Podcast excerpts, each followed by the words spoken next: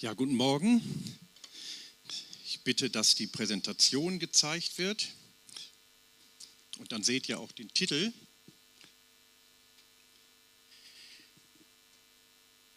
Sichtbare und unsichtbare Welt. Alex hat das schon gesagt. Ich predige heute über das Thema Satan und das Reich der Finsternis. David macht dann weiter mit dem Thema die Welt der Engel. Ist auch interessant. Und Alex rundet das dann ab mit dem Thema Umgang mit dem Übernatürlichen. Aber ich verrate euch etwas heute, jetzt schon. Alex und Dave, die wissen das schon. Äh, ich schaffe das zeitlich heute gar nicht. Deshalb habe ich mich entschieden, dann, wenn die Serie eigentlich vorbei ist, nochmal Fortsetzung von heute zu machen. Und ich erkläre euch gleich nachher noch, warum, was dann noch kommt. Satan und das Reich der Finsternis. Ich möchte ähm, besonders diesen Aspekt, man kann ja da so viel über dieses Thema sagen, das ist ein sehr komplexes Thema. Und deshalb möchte ich mich beschränken auf das, was ich ganz besonders wichtig für uns finde. Und das ist das Thema Sieg über die Mächte der Finsternis. Ich möchte über den Sieg sprechen. Ich möchte nicht die, die Macht der Finsternis in irgendeiner Weise groß machen, sondern möchte darüber sprechen, dass es einen größeren gibt. Und das ist Jesus. Amen. Und ich starte mit einer Bibelstelle. Vielleicht kannst du einmal drücken, Lisa. Einmal auf Enter drücken. Geht nicht? Okay, dann Halleluja. Aber ist wahrscheinlich so klein, könnt ihr sowieso nicht lesen dann hört einfach zu. Doch, dann ist gut. Ich lese es vor, Markus 9, Verse 14 bis 27. Ähm, vorher, unmittelbar davor, war Jesus mit drei seiner Jünger, Petrus, Johannes und Jakobus, auf einem Berg, dem sogenannten Berg der Verklärung. Dort hatten sie eine ganz starke Begegnung, eine übernatürliche Begegnung mit Gott dem Vater. Jesus wurde verklärt, deswegen Berg der Verklärung. Und ähm, Mose und Elia erschienen ihnen. Und Petrus sagte, lass uns immer hier bleiben. Wir bauen Hütten, hier ist es so schön. Aber irgendwann ging Jesus wieder runter und da fängt diese Geschichte an. Und als er, also Jesus zu den Jüngern kam, sah er eine große Volksmenge um sie her und Schriftgelehrte, die sich mit ihnen stritten. Und die ganze Volksmenge geriet sogleich in Bewegung, als sie ihn sah, und sie liefen herzu und begrüßten ihn. Und er fragte die Schriftgelehrten, was streitet ihr euch mit ihnen? Und einer aus der Menge antwortete und sprach, Meister, ich habe meinen Sohn zu dir gebracht, der hat einen sprachlosen Geist. Und wo immer der ihn ergreift, da wirft er ihn nieder und er schäumt und knirscht mit seinen Zähnen und wird starr. Und ich habe den Jüngern gesagt, sie sollen ihn austreiben, aber sie konnten es nicht. Er, also Jesus, aber antwortete ihm und sprach, O du ungläubiges Geschlecht, wie lange soll ich bei euch sein? Wie lange soll ich euch ertragen? Bringt ihn her zu mir. Und sie brachten ihn zu ihm. Und sobald der Geist ihn sah, zehrte er ihn und er fiel auf die Erde, wälzte sich und schäumte. Und er fragte seinen Vater, wie lange geht es ihm schon so? Er sprach von Kindheit an. Und er hat ihn oft ins Feuer und ins Wasser geworfen, um ihn umzubringen. Doch wenn du etwas kannst, so erbarme dich über uns und hilf uns. Jesus aber sprach zu ihm, wenn du glauben kannst, alles ist möglich dem, der glaubt. Und sogleich rief der Vater des Knaben mit Tränen und sprach, ich glaube, Herr, hilf mir loszukommen von meinem Unglauben. Da nun Jesus eine große Volksmenge herbeilaufen sah, befahl er dem unreinen Geist und sprach zu ihm, du sprachloser und tauber Geist, ich gebiete dir, fahre aus von ihm und fahre nicht mehr in ihn hinein. Da schrie er und zerrte ihn heftig und fuhr aus und er wurde wie tot, sodass viele sagten, er ist tot. Aber Jesus ergriff ihn bei der Hand und richtete ihn auf und er stand auf. Amen. Das ist doch stark.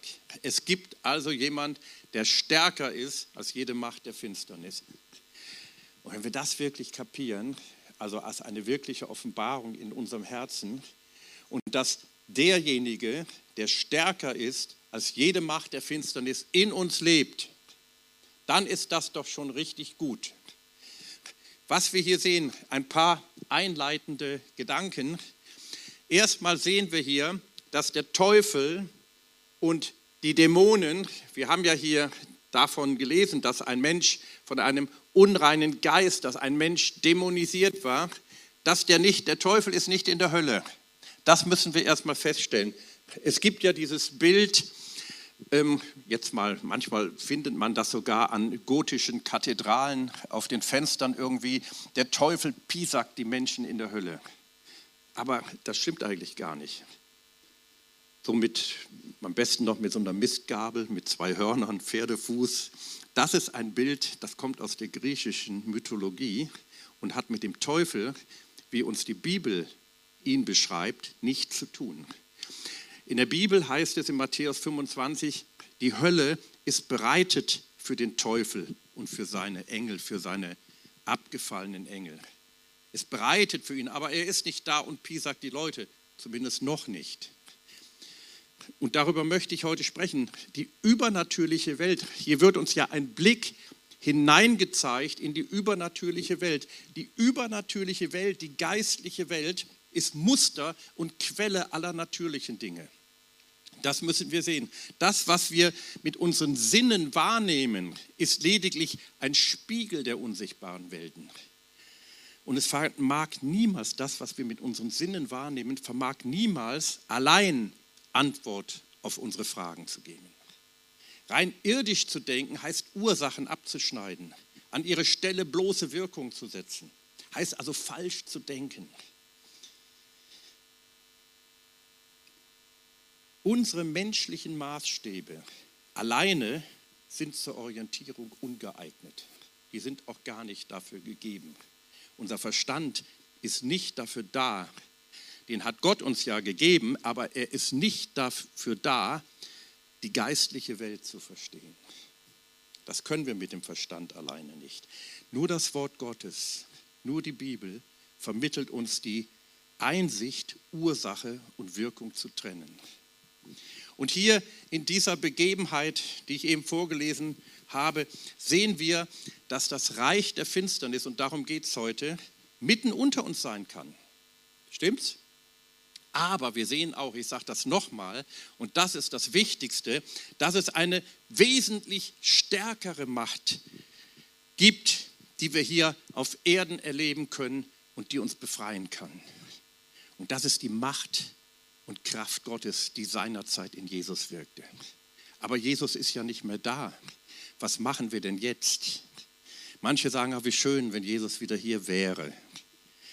Aber diese Macht, die seinerzeit in Jesus wirkte und die wir hier sehen in dieser Geschichte, die wirkt jetzt in uns Christen, in allen, die an Jesus glauben, in allen, in denen Jesus lebt. Das sind ja diejenigen, die an Jesus glauben, wirkt diese Kraft. Glauben wir das wirklich?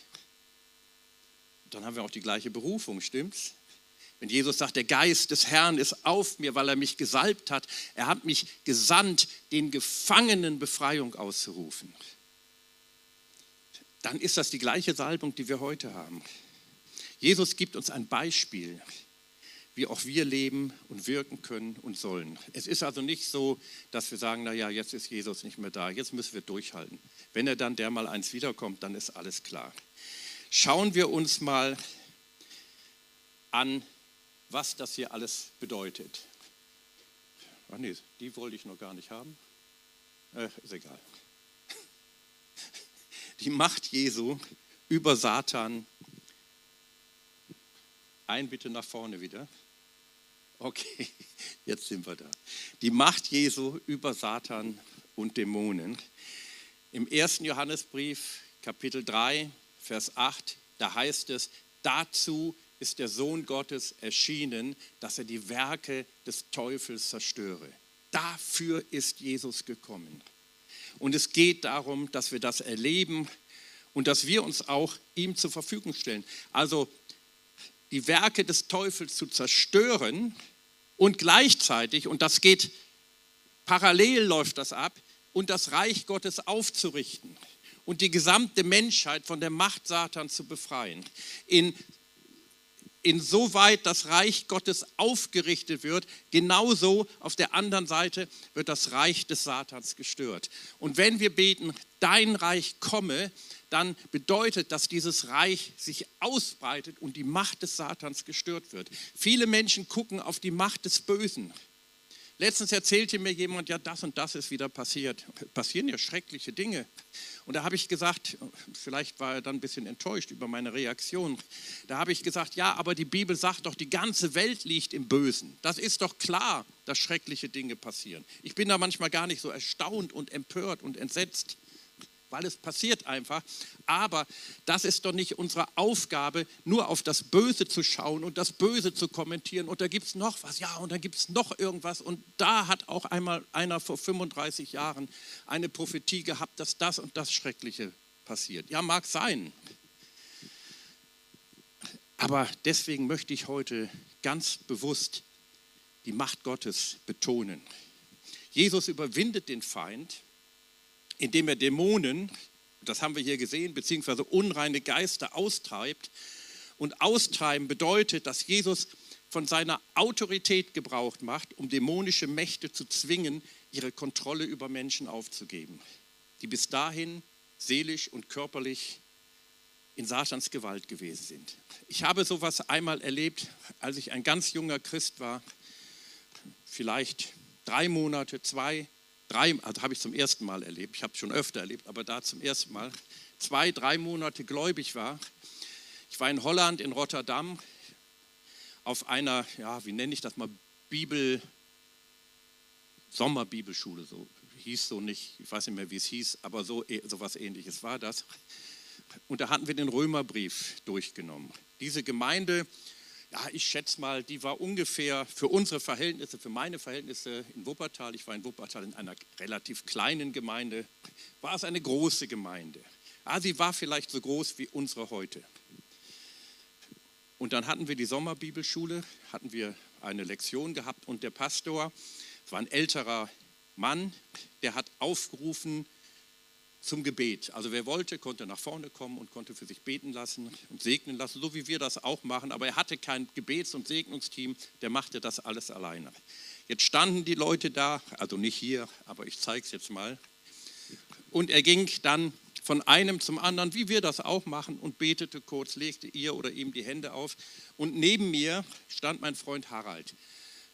Harald kam auch aus Wuppertal wie ich. Er hatte sich mit mir etwas früher bekehrt, er hatte in seinem Leben viel mit Spiritismus und Okkultismus und solchen Dingen zu tun. Also er hat sich mit ziemlich finsteren Dingen eingelassen. Aber er ist zum Glauben an Jesus gekommen. Und als der Pastor neben ihm stand eine Frau und als der Pastor von dieser Frau wegging und zu Harald gehen wollte, Harald stand neben mir, da fing Harald an, so mit den Armen zu schlagen, so ganz deutlich. Ich denke, was ist mit dem denn los? Ich muss ein Stück weggehen, damit ich ihn nicht am Kopf kriege.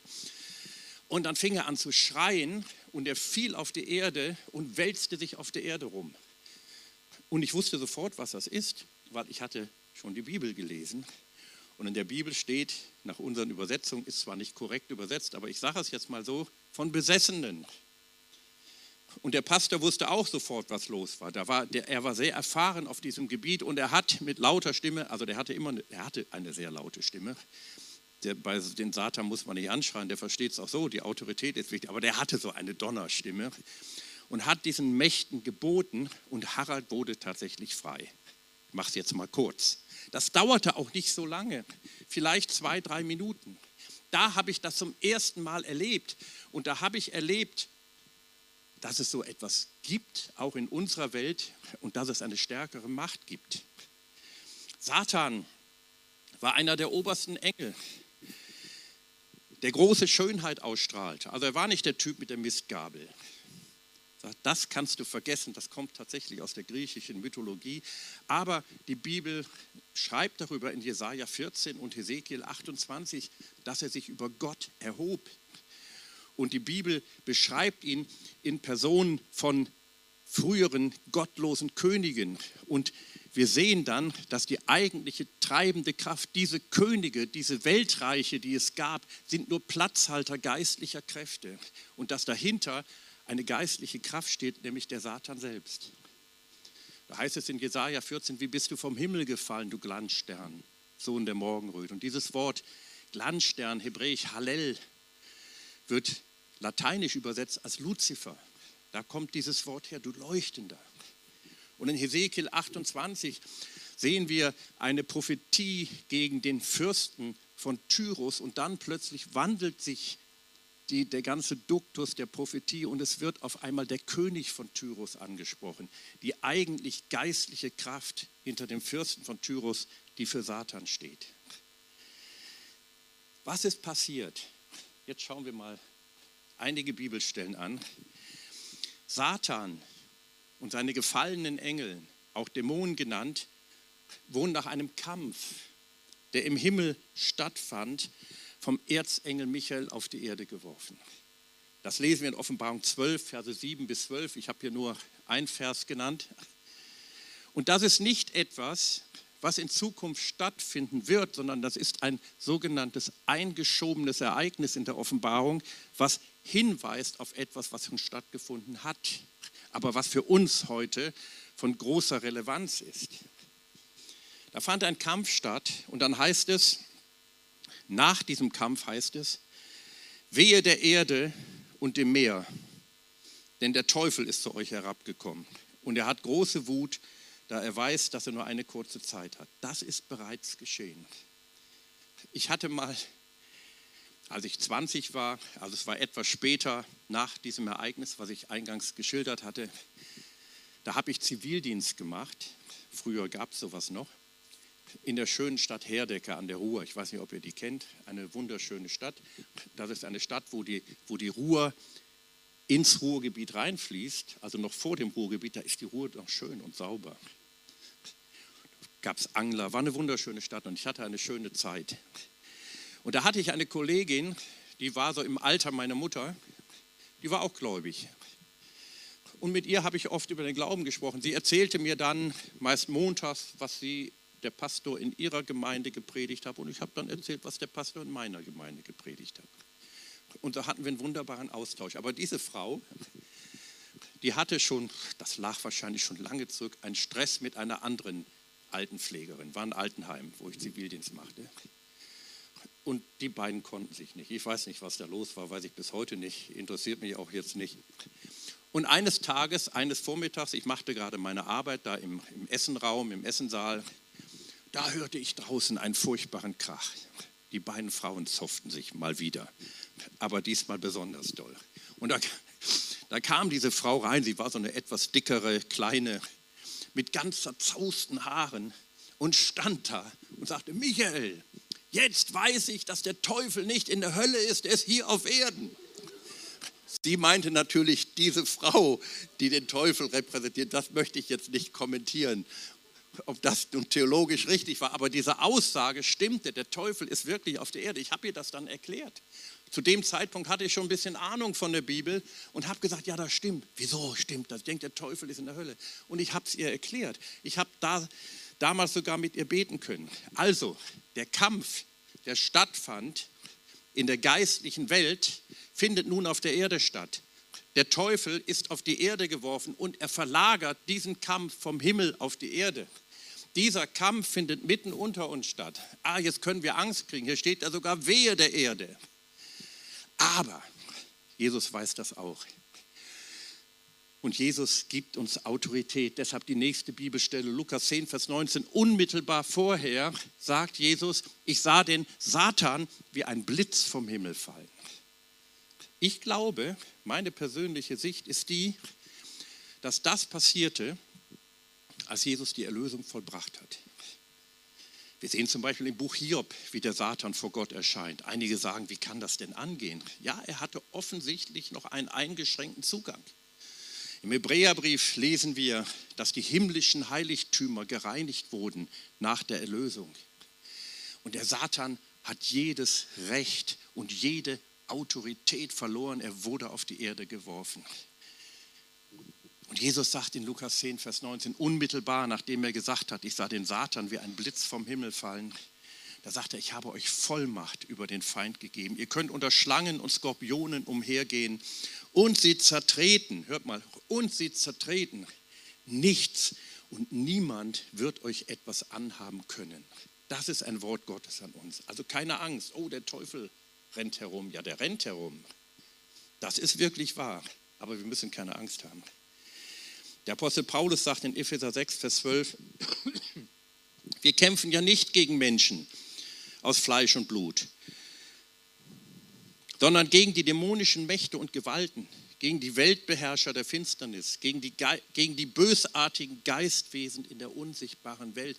Er beschreibt diesen Kampf, der heute stattfindet, also damals auch schon. Gerade in Ephesus war eine Konzentration dämonischer territorialer Mächte. Das kann man ganz klar sehen.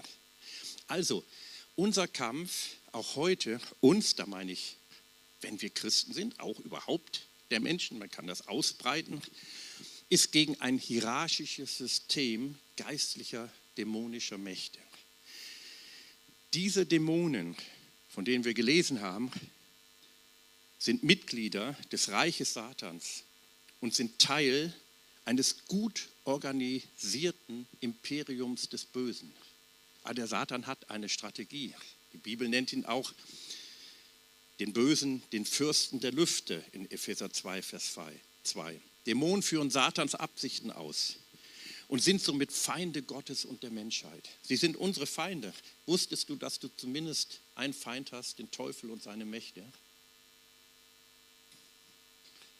Sie können Leiden und vielerlei Krankheiten in den von ihnen versklavten Menschen bewirken.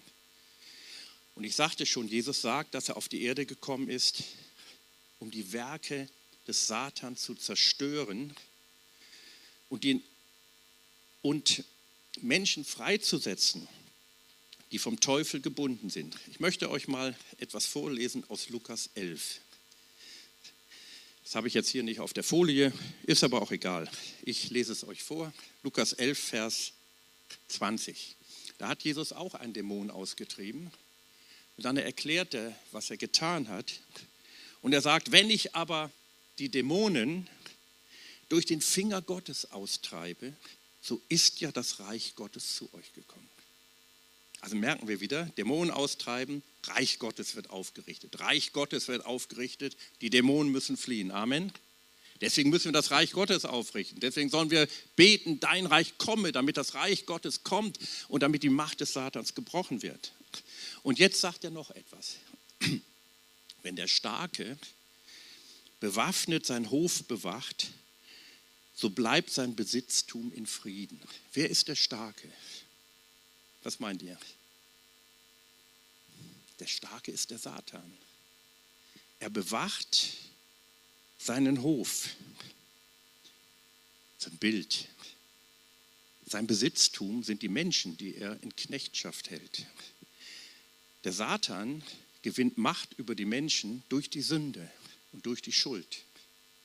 Das ist seine Waffenrüstung, die er hat. Aber was hat Jesus getan? Er hat Sünde und Schuld vergeben und damit die Menschen freigemacht. Deswegen ist es sehr wichtig und der wichtigste und größte Schritt aus dem Machtbereich des Satans ist die Bekehrung zu Jesus.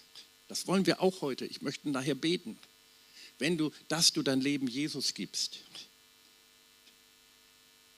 wenn aber der, Jesus sagt weiter, wenn aber ein Stärkerer als er, als der Starke, über ihn kommt und ihn besiegt, so nimmt er ihm seine Waffenrüstung, auf die er sich verließ, und verteilt seine Beute. Wer ist der Stärkere? Jesus, der Stärkere, ist in das Haus des Starken eingedrungen und hat ihm seine Waffenrüstung weggenommen. Sünde und Schuld ist seine Rüstung, mit dem, durch die Satan ein verbrieftes Recht über die Menschheit hat. Deshalb nennt Jesus auch den Satan den Fürsten dieser Welt, weil die Menschheit gefallen ist. Deswegen hat Satan auch die ersten Menschen zur Sünde verführt, um Macht über sie zu gewinnen. Aber die Sünde ist vergeben. Amen. Es muss kein Mensch mehr unter der Macht des Satans leben, wenn er zu Jesus kommt oder sie. Satan kann der Macht des Kreuzes nicht widerstehen. Jesu Werk und sein, Jesu persönliches Opfer haben Satans Niederlage besiegelt und Gottes Sieg über ihn errungen. Deshalb sagt der Hebräerbrief in Hebräer 2, Vers 14, Er hat durch, Jesus hat durch seinen Tod den entmachtet, der die Macht über den Tod hat. Das ist der Teufel. Weil er am Kreuz unsere Sünden getragen hat, weil er alles auf sich nahm, damit wir frei sein können. Ist das nicht herrlich? Das ist doch eine tolle Botschaft. Deswegen ist es keine Angstbotschaft heute. Ich will euch nur die geistlichen Hintergründe erklären und was es bedeutet, an Jesus zu glauben. Das war erst der erste Punkt. Ich habe noch zwei andere, wie immer, und nur noch zehn Minuten Zeit offiziell. Kannst du noch bitte einmal, Lisa, drücken? Jesus auf dem Berg. Jetzt schauen wir mal, das geht jetzt schnell, also schneller. Jetzt schauen wir mal, was auf dem Berg passierte. Also bevor Jesus vom Berg runterkam und diesen dämonisierten Jungen befreite. Sechs Tage später, also das bezieht sich jetzt auf die Zeit vorher, nahm Jesus Petrus, Jakobus und Johannes mit auf den Gipfel eines Berges. Außer ihnen war niemand dort. Plötzlich veränderte sich vor ihren Augen das Aussehen von Jesus. Seine Kleider wurden strahlend weiß, weißer als es auf Erden möglich war. Dann erschienen Elia und Mose und fingen an, mit Jesus zu sprechen. Rabbi, wie wundervoll ist es hier, rief Petrus aus. Wir wollen drei Hütten bauen, eine für dich, eine für Mose und eine für Elia. Aber er wusste nicht, was er redete, denn er und die beiden anderen Jünger fürchteten sich sehr. Da fiel der Schatten einer Wolke auf sie und aus der Wolke sprach eine Stimme, dies ist mein geliebter Sohn, auf ihn sollt ihr hören. Als sie sich umschauten, waren Mose und Elia verschwunden und nur Jesus war noch bei ihnen. Während sie den Berg hinabstiegen, wies er sie an, niemand zu erzählen, was sie gesehen hatte, bis der Menschensohn von den Toten auferstanden sei. Und dann passiert die Geschichte. Ich muss mal einen Schluck trinken.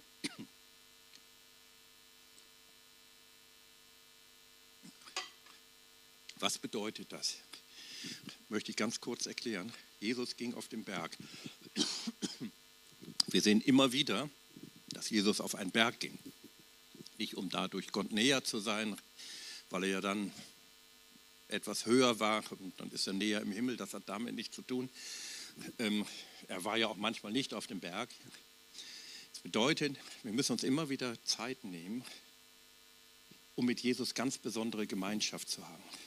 Zeiten, wo wir uns zurückziehen, sehr wichtig. Ich merke das, wenn ich eine ganze Zeit lang immer nur gearbeitet und getan habe und gemacht habe und auf Bedürfnisse von Menschen eingegangen sind, dann muss ich auf den Berg. Also nicht buchstäblich, das ist ja auch hier in Neumünster schlecht möglich. Ich habe mal auf dem Kuhberg geguckt, ob, also es ist eine Straße hier in Neumünster, die heißt Kuhberg zur Erklärung. Da ist aber kein Berg. Also deswegen geht das nicht. Ich meine das natürlich symbolisch, geistlich. Die Jünger wollten immer dort bleiben. Sie wollten Hütten bauen. Die sagten, hier ist es so toll. Ja, es gibt besondere Bergerfahrungen, die möchten wir am liebsten konservieren weil die einfach so schön sind. Und diese Erfahrungen, die sind wichtig. Nimm dir die Zeit, auf den Berg zu gehen. Das kann jetzt alles Mögliche sein. Bergerfahrung, Konferenzen, Sabbatical. Kennt ihr sowas? Wobei ich da persönlich nicht so gute Erfahrungen mache. Ich kenne Menschen, die haben Sabbatical gemacht und das hat irgendwie nie aufgehört. Das ist dann auch nicht gut. Das ist nicht das, was Gott will. Einige gehen ins Kloster, auf die Bibelschule. Das ist alles okay, das ist gut. Das müssen wir, das sollen wir und immer wieder diese besondere Gemeinschaft mit Jesus suchen. Aber der nächste Punkt heißt, Jesus verließ den Berg wieder. Jesus blieb eben nicht auf dem Berg. Er war auf dem Berg punktuell, aber er ging wieder runter. Und dann passierte das, was ich eingangs gelesen habe. Also Jesus blieb nicht auf dem Berg. Jesus ging wieder hinunter in die Finsternis dieser Welt, buchstäblich. Jesus hat überhaupt den höchsten Berg verlassen, den Himmel, und ist in diese Finsternis gekommen, in, in eine Welt, ja, die vom Bösen regiert wird. Ganz bewusst, deshalb ist er gegangen. Und wir, wir, wenn wir an Jesus glauben, sollten unser Leben so betrachten. Und Gott möchte das. Wir gehen vom Berg hinunter. Wir gehen immer mal wieder auf den Berg. Sehr wichtig, hat Jesus immer wieder gemacht. Aber wir gehen auch wieder runter. Und ganz bewusst, um unseren Auftrag in dieser Welt auszuüben. Wo du stehst, wo du bist, im Bereich des Bösen. Das Böse ist um uns herum, es ist da. Das musst du nicht suchen. Du musst nicht rumgehen, wo ist das Böse? Ja, das ist doch offensichtlich. Die Jünger gehen mit ihm den Berg runter. Und nochmal die Frage, gehst du auch mit in die Finsternis dieser Welt hinein? Bist du bereit, den Berg zu verlassen? Ganz bewusst zu sagen, ey, ich gehe in die Finsternis dieser Welt als ein Repräsentant, als eine Repräsentantin Jesu, ganz bewusst mit dem Heiligen Geist in mir. Und die Bibel spricht ja auch, wir sind in Christus. Das heißt, wenn dann die, die Dämonen uns sehen, dann sehen die Jesus. Reinhard Bonke sagte, du und ich sind ein Teil des Planes Gottes, diese Welt zu retten und unsere Generation vor der totalen Zerstörung zu bewahren. Was für ein Wort. Glaubt ihr, dass das stimmt? Ich glaube das ganz fest. Und die Sendung heißt, treibt Dämonen aus. Unten, wenn wir vom Berg runtergekommen sind. Jesus rief seine zwölf Jünger zu sich und gab ihnen die Vollmacht, böse Geister auszutreiben und alle Arten von Krankheiten und Leiden zu heilen. Geht und verkündigt ihnen, dass das Himmelreich unmittelbar bevorsteht. Macht die Kranken gesund, erweckt die Toten zum Leben, heilt die Aussätzigen und treibt böse Geister aus. Teilt eure Gaben genauso großzügig aus, wie ihr sie geschenkt bekommen habt. Also wieder, das Reich Gottes steht unmittelbar hervor, treibt Dämonen aus, heilt die Kranken. Das ist unser Auftrag. Das Reich Gottes ist da und der Beweis für, dafür, dass das Reich Gottes gekommen ist, ist es, dass Dämonen ausgetrieben werden. Der Erfolg des Reiches Gottes auf der Erde, bewirkt durch die Gläubigen, steht in einem direkten Bezug zur Vernichtung der satanischen Mächte und der Befreiung der Menschen von dämonischem Einfluss. Jesus sagt, der Finger Gottes, die Hand ist ja ein Bild für das Handeln. Die Hand Gottes ist ein Bild, ein, prophetisches, ein prophetischer Terminus für das, was Gott tut. Der Finger Gottes, ich zeige jetzt extra mal meinen kleinen Finger, bei einigen anderen Fingern ist es problematisch. ich zeige meinen kleinen Finger, bedeutet, ey, das ist für Gott überhaupt kein Problem, Dämonen auszutreiben. Das ist nichts Besonderes. In Markus 3, 13 und 14, da heißt es, Jesus erwählte zwölf, damit sie bei ihm seien und Krankheiten zu heilen, Dämonen auszutreiben und so weiter. Also erstmal bei Jesus sein. Der große, bekannte Bibellehrer, chinesische Bibellehrer Watchman Nee, den ich öfter mal oder hin und wieder mal zitiere, der sagte, wir brauchen das Zeugnis der finsteren Mächte. Nicht, weil wir scharf drauf sind, uns mit finsteren Mächten auseinanderzusetzen. Aber wir sehen bei Jesus, da heißt es, als der Geist ihn sah, da schrie er auf. Das lesen wir in der Bibel immer wieder. Und das meint Watchman nie. Es gibt so eine Anekdote, die soll aber wahr sein.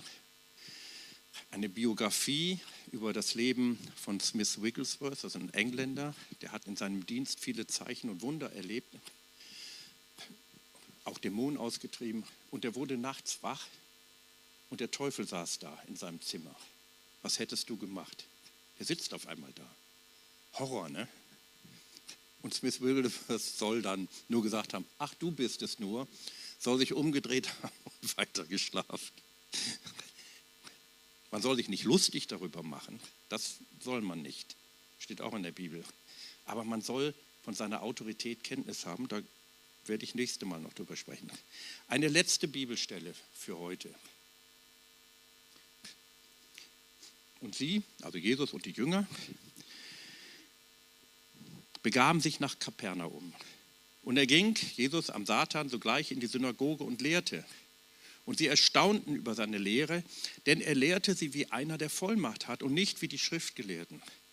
Und es war in ihrer Synagoge ein Mensch mit einem unreinen Geist, der schrie und sprach, lass ab, was haben wir mit dir zu tun, Jesus, du Nazarener? Bist du gekommen, um uns zu verderben? Ich weiß, wer du bist, der Heilige Gottes. Also hier sehen wir wieder das Zeugnis der finsteren Mächte. Die sagen, die fangen an zu reden. Aber Jesus befahl ihm und sprach, verstumme und fahre aus von ihm. Da zerrte ihn der unreine Geist hin und her, schrie mit lauter Stimme und fuhr von ihm aus. Und sie erstaunten alle, sodass sie sich untereinander fragten und sprachen, was ist das? Was für eine neue Lehre ist dies? Mit Vollmacht gebietet er auch den unreinen Geistern und sie gehorchen ihm. und das Gerücht von ihm verbreitete sich sogleich in, die ganze umliegende, in das ganze umliegende Gebiet von Galiläa. Wisst ihr, wenn ich diese Geschichte lese, dann mache ich Folgendes, also mache ich überhaupt öfter, wenn ich die Bibel lese. Ich versuche das für mich auf die heutige Zeit zu übertragen. Und da war ja in einem Gottesdienst, also in der Synagoge, es waren ja Juden, die haben sich samstags am Schabbat in der Synagoge versammelt. Wir versammeln uns Sonntag in unseren Gemeinden. Dann frage ich mich, wie wäre das heute? Also heute oder überhaupt sonntags, an einem Sonntag in unserer Gemeinde, in irgendeiner Gemeinde. Sie kamen zusammen und da war ein dämonisierter Mann. Und ich frage mich, das ist natürlich jetzt spekulativ, aber ich frage mich das ganz bewusst. Wie lange war dieser dämonisierte Mann wohl schon dort im Gottesdienst, unentdeckt? Vielleicht schon früher, vielleicht auch das erste Mal, wissen wir nicht, aber vielleicht schon länger, vielleicht schon Jahre und hat sich wunderbar versteckt und hat am schönen Gottesdienst teilgenommen. Und die Frage, die ich mir dann stelle, können sich bei uns in der Gemeinde, in unseren Gemeinden, ich meine jetzt auch andere Gemeinden allgemein, die Dämonen vielleicht unerkannt verstecken? Ich kann jetzt keine Antwort darauf geben. Ich lasse euch mit der Frage allein. Aber jetzt war Jesus da. Das ist der Punkt. Das ist die Antwort. Jetzt war Jesus da. Denke daran, die Jünger sind mit ihm den Berg runtergegangen. Seine Salbung ist da, seine Salbung ist in uns. Der Geist des Herrn ist auf uns. Die dämonischen Mächte müssen sich manifestieren. Jesus sagt, ich bin da dafür gekommen oder der Heilige Geist wird kommen und er wird der Welt Zeugnis geben von dem Gericht unter anderem. Und das Gericht definiert Jesus folgendermaßen, weil der Fürst dieser Welt gerichtet ist. Er ist gerichtet. Du bist dafür da und ich damit er das endlich kapiert. Der muss das kapieren, der, hat, der will das nicht kapieren, aber er muss es kapieren. Das Reich, die Herrschaft Gottes ist da und wir dürfen unsere Identität kennen. Nächstes Mal will ich darüber sprechen, also nach der Predigtserie, wenn die dann doch weitergeht, über das Thema, wer kann Dämonen haben? Auch über das Thema, wie macht man das jetzt, Dämonen auszutreiben. Und über unsere Autorität, die wir in Jesus haben, die ich heute schon angedeutet habe. Wenn wir bewusst in diesen Kampf mit dem Teufel gehen, ich habe das schon früher mal gesagt, dann werden wir ein Feind des Teufels. Jetzt sagen einige Leute, ein Feind des Teufels werden will ich eigentlich gar nicht. Ich will so irgendwie unter dem Radar dahin segeln. Am besten, der nimmt mich gar nicht wahr dann bin ich so einigermaßen sicher und er greift mich nicht an. Jetzt sage ich dir aber noch was. Wenn wir das nicht tun, wenn wir kein Feind des Teufels werden, bewusst, sondern nur unsere Ruhe haben wollen, dann sind wir bereits ein Opfer des Teufels. Was willst du lieber sein? Es gibt nur diese beiden Möglichkeiten. Ein Feind des Teufels oder ein Opfer des Teufels. Die Antwort ist doch klar. Ne? Eine friedliche Koexistenz gibt es nicht. Gibt es nicht. Und jetzt möchte ich beten.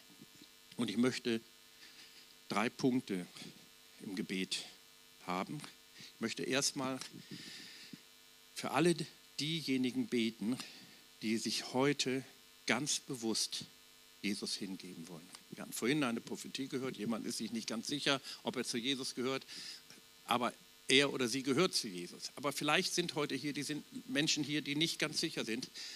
Der wichtigste Schritt aus dem Machtbereich des Teufels geschieht dadurch, dass wir unser Leben Jesus geben. Das ist, ich sage mal, 98 Prozent von allem.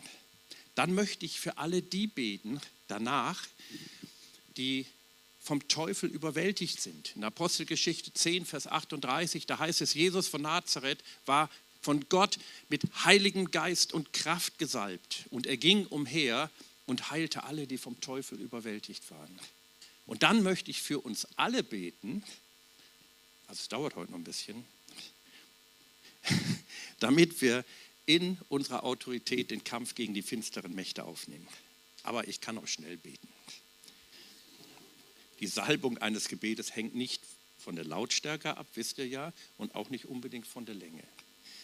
Ich möchte für die beten, die wirklich ganz bewusst sagen, ich möchte jetzt zu Jesus gehen.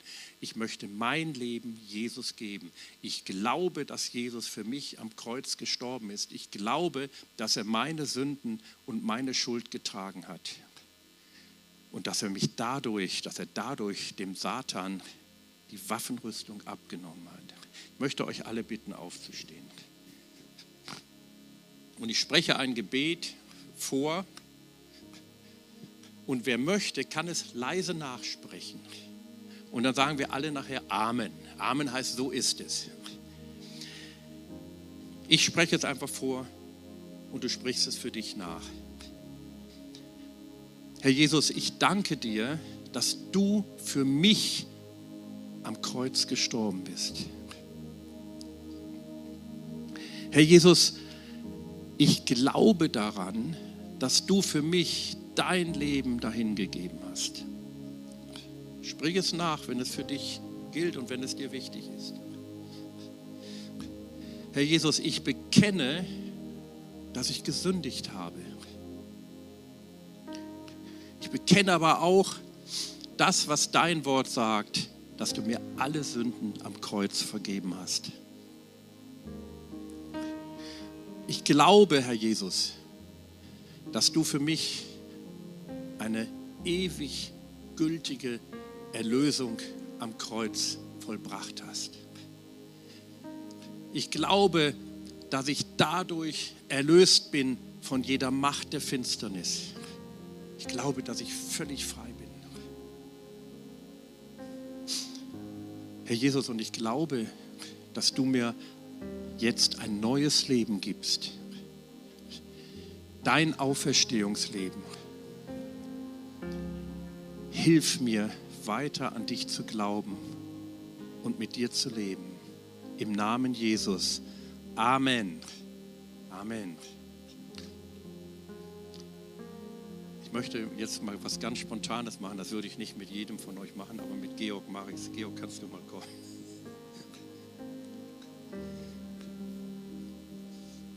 Und ich möchte einfach bitten, dass Georg jetzt betet. Also ich kenne ihn lange und ich weiß, wie er unterwegs ist und weiß, dass es ihm ein wichtiges Anliegen ist. Einfach für alle beten, die in irgendeiner Weise vom Teufel überwältigt sind, die gequält werden vom Teufel, warum auch immer. Darum bitte ich dich, Georg. Vater im Himmel, ich danke dir, dass wir deine Kinder sein dürfen und wir sind es. Und du sagst, unsere Leiber sind Tempel des Heiligen Geistes. Und Heiliger Geist, wir laden dich ein, voll Besitz von uns zu ergreifen. Wir lieben deine Gegenwart. Führe du uns in die Herrlichkeit Gottes. Und Herr Jesus, du hast gesagt, was Michael gepredigt hat, hat dein Wort gepredigt. Alle, die vom Teufel überwältigt wurden, die hast du befreit. Du hast niemanden zurückgewiesen. Alle, die zu dir kamen, hast du errettet, befreit, geheilt. Und du bist gekommen, um die Werke der Finsternis zu zerstören. Und das tun wir jetzt in der Autorität Jesu. Ob das psychische Krankheiten sind. Wir nehmen es nicht hin und nicht an, keinen Tag länger darunter zu leiden und uns mit Psychopharmaka voll zu dröhnen, dass wir entmenschlicht werden. Wir ergreifen die Autorität und Jesus, du bist der beste Arzt und Heiler und Befreier. Und ich sage, psychische Krankheiten jeder Art, ihr habt die Menschen hier, die Kinder Gottes zu verlassen. Jetzt hinaus mit euch aus jedem Gedanken, der sich gegen die Erkenntnis Gottes erhebt, der eine Bleibe gesucht hat, aber er muss sie jetzt verlassen in Jesu Namen. Und jede Krankheit, welchen Namen sie auch trägt, die unseren Leib betrifft, ob innen oder außen, da widerstehen wir in Jesu Namen. Jesus ist gekommen, zu retten, zu heilen und zu befreien. Und ihr Mächte der Finsternis, ihr habt die Leiber zu verlassen. In Jesu Namen raus mit euch, raus. Und wir wollen nicht mehr sehen, dass ihr irgendeine Kontrolle über unsere Gedanken oder über unseren Körper nehmt. Wir weisen euch zurück. Jesus, wir unterstellen uns deiner Herrschaft. Und du darfst regieren und wir freuen uns an deiner Gegenwart. Du ist, bist und bleibst derselbe in Ewigkeit. Und wir dürfen in Ewigkeit mit dir verbunden sein und die Ewigkeit beginnt schon heute. Danke, dass wir nicht allein sind und dass niemand zurückgewiesen wird aus Alter oder Geschlecht, aus irgendeinem anderen Grund. Wir kommen zu dir und wir bleiben bei dir. Amen. Ja, diese Gebete waren sehr wichtig, die waren sehr wichtig. Nimm das, wenn du dein Leben Jesus gegeben hast. Halt daran fest. Wenn du dich jetzt zu diesem Gebet ganz bewusst gestellt hast und Amen gesagt hast, wenn es dich in irgendeiner Weise betroffen hat, halte daran fest. Nehme es im Glauben. Nehme es im Glauben. Weil Jesus sagt, es kommt auf den Glauben an. Wenn du glauben kannst, sagt er zu dem Vater. Und ich möchte jetzt noch für uns alle beten, dass wir ganz bewusst in der Autorität, die Jesus uns gegeben hat, nicht ein Opfer des Teufels sind, sondern ein Feind des Teufels sind und werden. Herr Jesus, und darum bitte ich dich, Herr, dass wir keine Angst haben, dass nicht irgendjemand hier Angst hat und sagt, oh, auf was lasse ich mich ein? Denn Herr, ich habe gepredigt über den Sieg über die Mächte der Finsternis. Der Teufel ist der größte Loser aller Zeiten und Jesus, du bist der endgültige Sieger für alle Zeit. Und dein Sieg hört niemals auf. Herr, und du hast für uns gesiegt, du bist für die Menschen gekommen. So sehr hat Gott die Welt geliebt, dass er seinen eingeborenen Sohn gab, damit alle, die an ihn glauben, nicht verloren gehen, sondern das ewige, das göttliche Leben haben. Herr, und in diesem göttlichen Leben sagen wir, dass wir dein Reich aufbauen und dass der Satan da, wo wir ihn wahrnehmen, sein Recht verloren hat. Und wir erklären ihn als den Verlierer, als dem, auf den du deinen Fuß gesetzt hast. Und wir wollen das auch tun. Hast gesagt, auf Schlangen und Skorpione werdet ihr treten. Und ich habe euch Kraft, Autorität gegeben über alle Kraft des Feindes. Herr, und so lass uns unseren Dienst betrachten. Wenn wir morgen in den Alltag hineingehen, auch heute schon, aber besonders auch ab morgen, dass wir sagen, wir füllen, erfüllen das, was du geplant hast mit deiner Gemeinde. Im Namen Jesus. Es kommt noch was. Ja, wir wollen ja dem Heiligen Geist Raum geben. Ja, ich muss noch etwas, einen kleinen Nachtrag bringen, ja. Und zwar, weil der Teufel der Teufel ist, sagt, ich nehme Abstand und verziehe mich, sondern er wird wieder anklopfen. Er wird dir Symptome schicken. Er wird alles Mögliche anstellen, ja, dass du die rein menschliche Ebene nur betrachtest und du fängst an zu beten über die Umstände. Wir sind nicht unter den Umständen, wir sind über den Umständen, ja. Und wir können zu jeder Zeit, da wo er versucht, an uns heranzukommen, ihm widerstehen.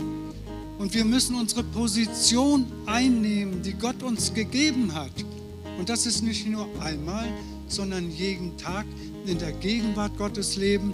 Und da, wo er unseren Weg kreuzen will, muss er verschwinden.